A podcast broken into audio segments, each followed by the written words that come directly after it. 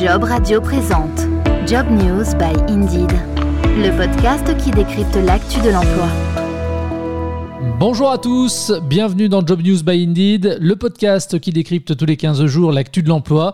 C'est à retrouver dans son intégralité sur jobradio.fr depuis notre appli Job Radio. Vous pouvez également vous abonner à ce programme depuis n'importe quelle plateforme de diffusion de podcast. Et c'est également une des nombreuses conséquences de la crise sanitaire entre la gestion de la pandémie, les mesures de distanciation, les confinements, la vaccination à retardement. Tout cela a entraîné une perturbation de l'offre d'enseignement et de formation. Trop d'adultes ne participent pas à l'apprentissage sur le lieu de travail et la pandémie a encore réduit leur possibilité de le faire et c'est un vrai problème selon l'OCDE. Bonjour Alexandre Jude. Bonjour. Je rappelle que vous êtes économiste et que vous faites partie du Hiring Lab d'Indeed pour la France, le métamoteur de recherche d'offres d'emploi. Alors le 15 juin dernier, l'OCDE a publié un nouveau rapport, Perspective sur les compétences 2021, l'occasion pour l'Organisation de coopération de développement économique de rappeler que la crise avait accéléré la transformation de notre économie et des besoins de compétences. Ce constat, vous le faites également chez Indeed Oui, on voit effectivement que euh, la structure sectorielle des offres d'emploi est en train d'évoluer. Vous avez beaucoup plus d'offres d'emploi dans la santé, dans la propreté, vous en avez aussi plus dans la formation. Donc très clairement, ce qu'on constate, c'est une modification du marché du travail qui fait miroir en fait à la modification de, de l'appareil productif de la société. Alors pour l'instant, c'est une modification à la marge. Hein. La, la crise n'a pas totalement bouleversé la répartition des secteurs, mais il y a quand même un certain nombre d'évolutions euh, et, d'accélération euh, dont on va, j'imagine, parler au cours de cet enregistrement. Quand l'OCDE indique que dans les efforts de relance, les compétences feront la différence entre rester en tête ou prendre du retard dans un monde en constante évolution, vous en pensez quoi? Ah, C'est un aspect absolument fondamental puisque les compétences de la population, si vous voulez, ça va être un des supports de la diffusion des innovations.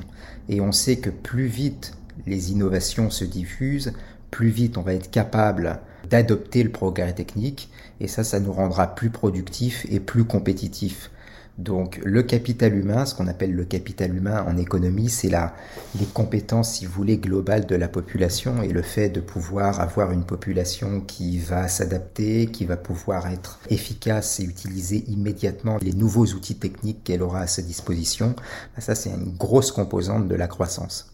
Alors en France, avant la pandémie, seuls deux adultes peu qualifiés sur 10 se formaient, que ce soit dans un cadre formel ou sur le tas, contre 6 sur 10 parmi ceux qui ont fait de longues études. Ce fossé, est-ce qu'il s'est creusé encore davantage depuis l'arrivée du coronavirus? Alors faudra sans doute encore attendre un peu pour voir véritablement l'impact du coronavirus sur euh, la formation de la population. Ce qu'on peut déjà voir sur les chiffres, euh, en particulier les chiffres de Pôle Emploi, c'est qu'on a une grosse augmentation du nombre de personnes qui sont en formation. Donc il y a quand même pas mal de gens qui ont fait le choix de se réorienter et qui passent donc par une formation pour se réorienter.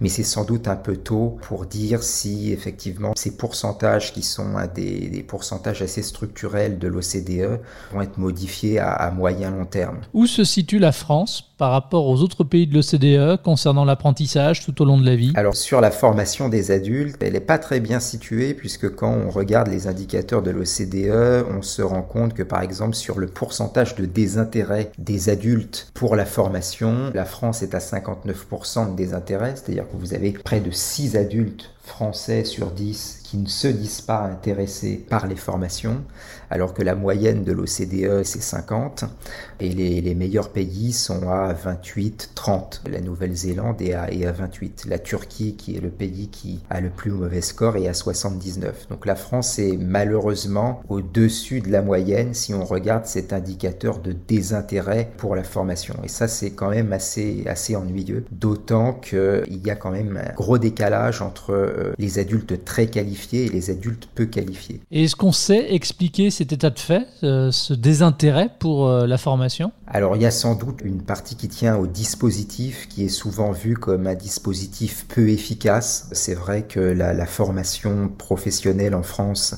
elle coûte cher, elle ne permet pas de ramener les chômeurs vers l'emploi. Hein, quand on regarde les statistiques, c'est un, un dispositif qui est assez peu efficace assez peu efficient en plus si on intègre son coût dans l'analyse. Ça impacte sans doute la volonté à la fois des chercheurs d'emploi mais aussi de tous les adultes de continuer à se former.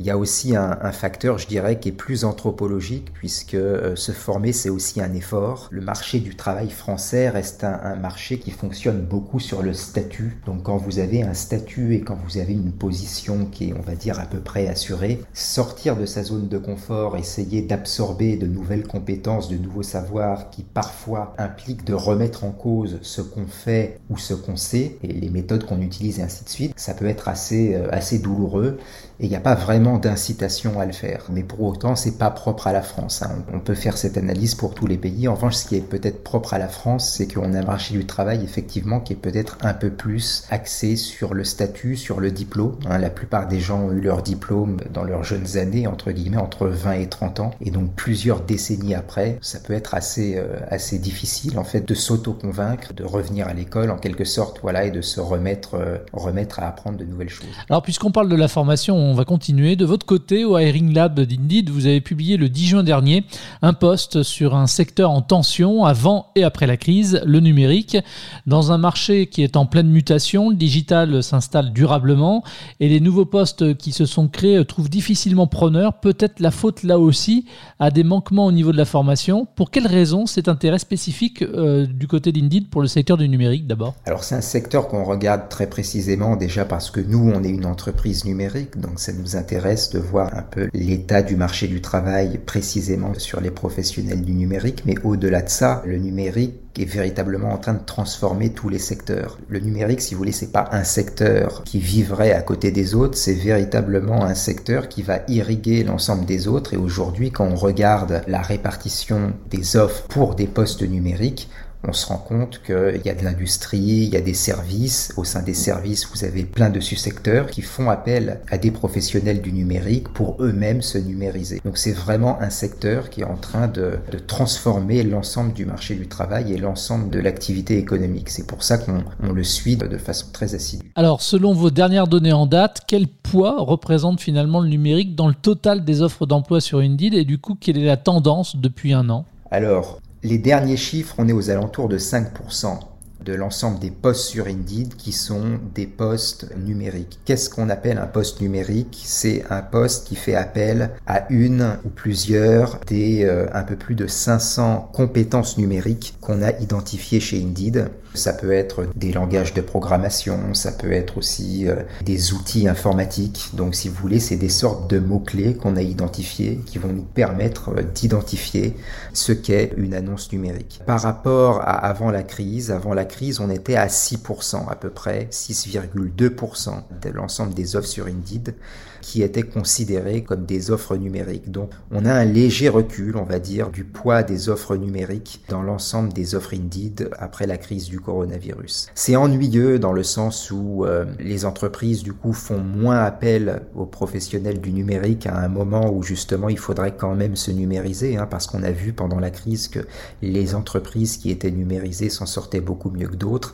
Mais pour autant, si vous voulez, on n'est pas trop trop inquiet puisque quand on regarde les courbes et en particulier cet indicateur là de poids des annonces numériques dans le total, il est quand même assez résilient et sur les derniers points, euh, il y a une remontée. Donc on continue de suivre la tendance. On a noté évidemment qu'il y avait un recul du poids du numérique dans le total, mais à ce stade, on n'est pas trop alarmiste. Quels sont maintenant les intitulés de poste que l'on retrouve le plus souvent finalement dans les offres d'emploi dans le numérique? Alors les principaux intitulés de poste, il y a beaucoup euh, de développeurs. Hein. Le mot-clé générique, c'est vraiment développeur qui apparaît dans près de 10%, 9,2% des annonces numériques. Euh, donc ça c'est le premier intitulé. Ensuite derrière vous avez tout ce qui est ingénieur euh, système et réseau, développeur full stack, développeur Java, développeur .net, administrateur système et réseau, automaticien. Un peu plus bas aussi vous avez data scientist pour la science des données. Voilà, mais euh, la plupart, si vous voulez, des, euh, des intitulés de poste vont reprendre euh, essentiellement le mot développeur. Le gros des offres est constitué des, des postes de développeurs. Alors j'imagine que les compétences recherchées varient aussi selon les intitulés de poste, ce qui paraît logique. Est-ce que vous arrivez à déterminer chez Indeed les compétences les plus recherchées dans le secteur du numérique? Exactement. Donc si vous allez sur le site hiringlab.org/fr, vous allez pouvoir voir donc la liste des intitulés de postes qui sont les plus les plus demandés, mais aussi la liste des compétences hein, qui sont euh, aussi les plus demandées.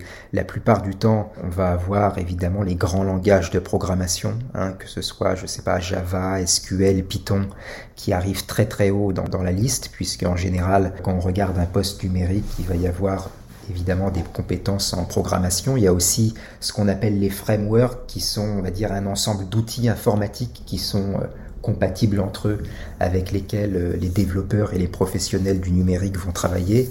Il y a aussi euh, des, des logiciels, par exemple des logiciels de design que je ne vais pas forcément citer ici.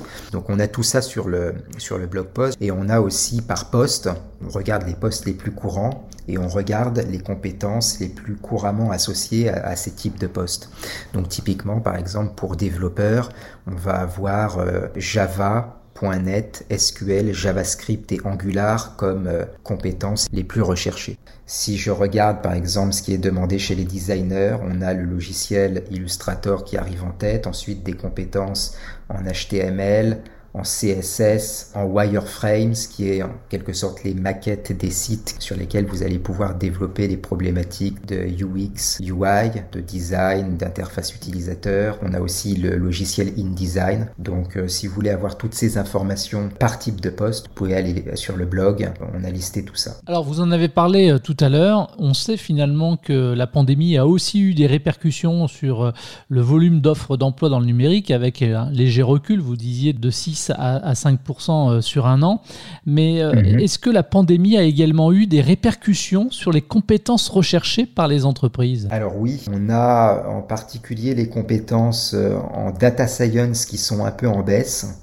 Mais si on regarde rigoureusement les compétences qui sont des compétences en traitement des données, tout ce qui est par exemple compétences en SAS, Spark, Hadoop, le logiciel euh, de statistique R par exemple, on voit qu'il y a un recul. Si cette fois-ci on agrège le langage de programmation Python, qui est souvent un langage qui est utilisé en sciences des données, là on est sur une augmentation. Mais si on retire Python, ce qu'on constate, c'est que le poids des compétences en data a tendance un peu à diminuer. Donc ça, c'est une première remarque. Une deuxième remarque, c'est que si on regarde les compétences qui ont augmenté sur un ou deux ans, on se rend compte que les compétences en cloud et en containerisation, elles, poursuivent leur progression puisque c'est une, tendance qu'on notait déjà avant la crise. On a discuté un peu de l'impact du coronavirus dans la diffusion des innovations en début d'interview. Euh, sur cet indicateur-là, c'est très très clair. Quand on regarde par exemple les compétences en cloud, on voit que c'est des compétences qui continuent à être très très demandées et dont la croissance, dont le poids dans les annonces numériques ne cesse de croître. Alors, on dit aujourd'hui que le numérique est un secteur en tension qui peine à trouver de la main-d'œuvre. Déjà, d'une, est-ce que vous dressez ce même constat et comment est-ce que vous arrivez à le mesurer? Euh, alors, ce qu'on va faire, c'est on va regarder la structure des offres, hein, la structure des offres d'emploi, et on va la comparer à celle des clics et à partir de ça, on va pouvoir euh, euh, en déduire un certain nombre de choses. On va pouvoir aussi regarder des taux de clics. Et effectivement, ce, ce dont on se rend compte, c'est qu'il y a beaucoup plus d'offres que de clics pour ce qui est des, euh, des, annonces numériques. Et on a effectivement une grosse divergence entre l'offre et la demande sur le marché du travail numérique.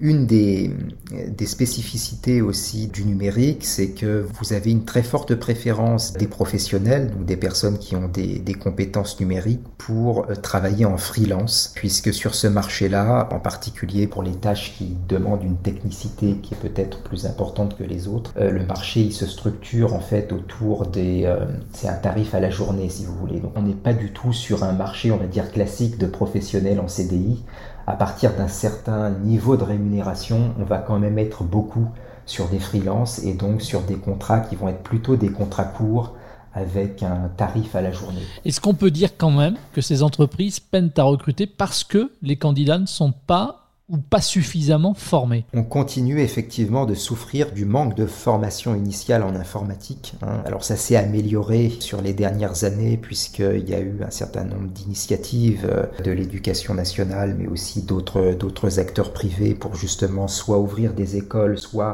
ajouter dans les programmes scolaires et dans les programmes euh, universitaires ou dans les programmes supérieurs beaucoup plus d'informatique qui soit pas uniquement de l'algorithmique mais de l'informatique qui soit plus pratique. Mais euh, pour former une personne, il faut plusieurs années ben, on attend encore que euh, le, fruit, on va dire, de, ces réformes arrive sur le marché du travail. En attendant, effectivement, on constate encore une grosse pénurie de main-d'œuvre sur des postes notamment de développeurs, de data scientists, qui vient en, partie du fait qu'on a eu un problème hein, il y a quelques années au niveau de la formation initiale. Quand vous regardez le programme, en particulier euh, des, des grandes écoles, ça fait dix ans, il y avait très très peu euh, d'informatique pratique et donc ça, c'est quelque chose qu'on paye aujourd'hui puisque les entreprises ont besoin de professionnels qui ont 5, 10 ans d'expérience et qui peuvent développer euh, un certain nombre d'applications. Ça, ça reste quand même assez difficile à prouver. C'est pour ça qu'on constate une grosse pénurie de talents et euh, un marché de freelance avec euh, des professionnels qui ont un rapport de force en leur faveur sur le marché du travail. C'est la fin de cet épisode. Focus sur les formations et notamment le numérique. Merci Alexandre. Merci à vous. Ça s'appelle Job News by Indeed et c'est le podcast qui décrypte l'actu de l'emploi. C'est tous les 15 jours. Le prochain numéro dans deux semaines. Vous pouvez vous abonner à ce podcast depuis n'importe quelle plateforme de diffusion. Et puis vous pouvez également retrouver tous les épisodes sur jobradio.fr. Merci de votre fidélité et à très vite. Job Radio vous a présenté Job News by Indeed, le podcast qui décrypte l'actu de l'emploi.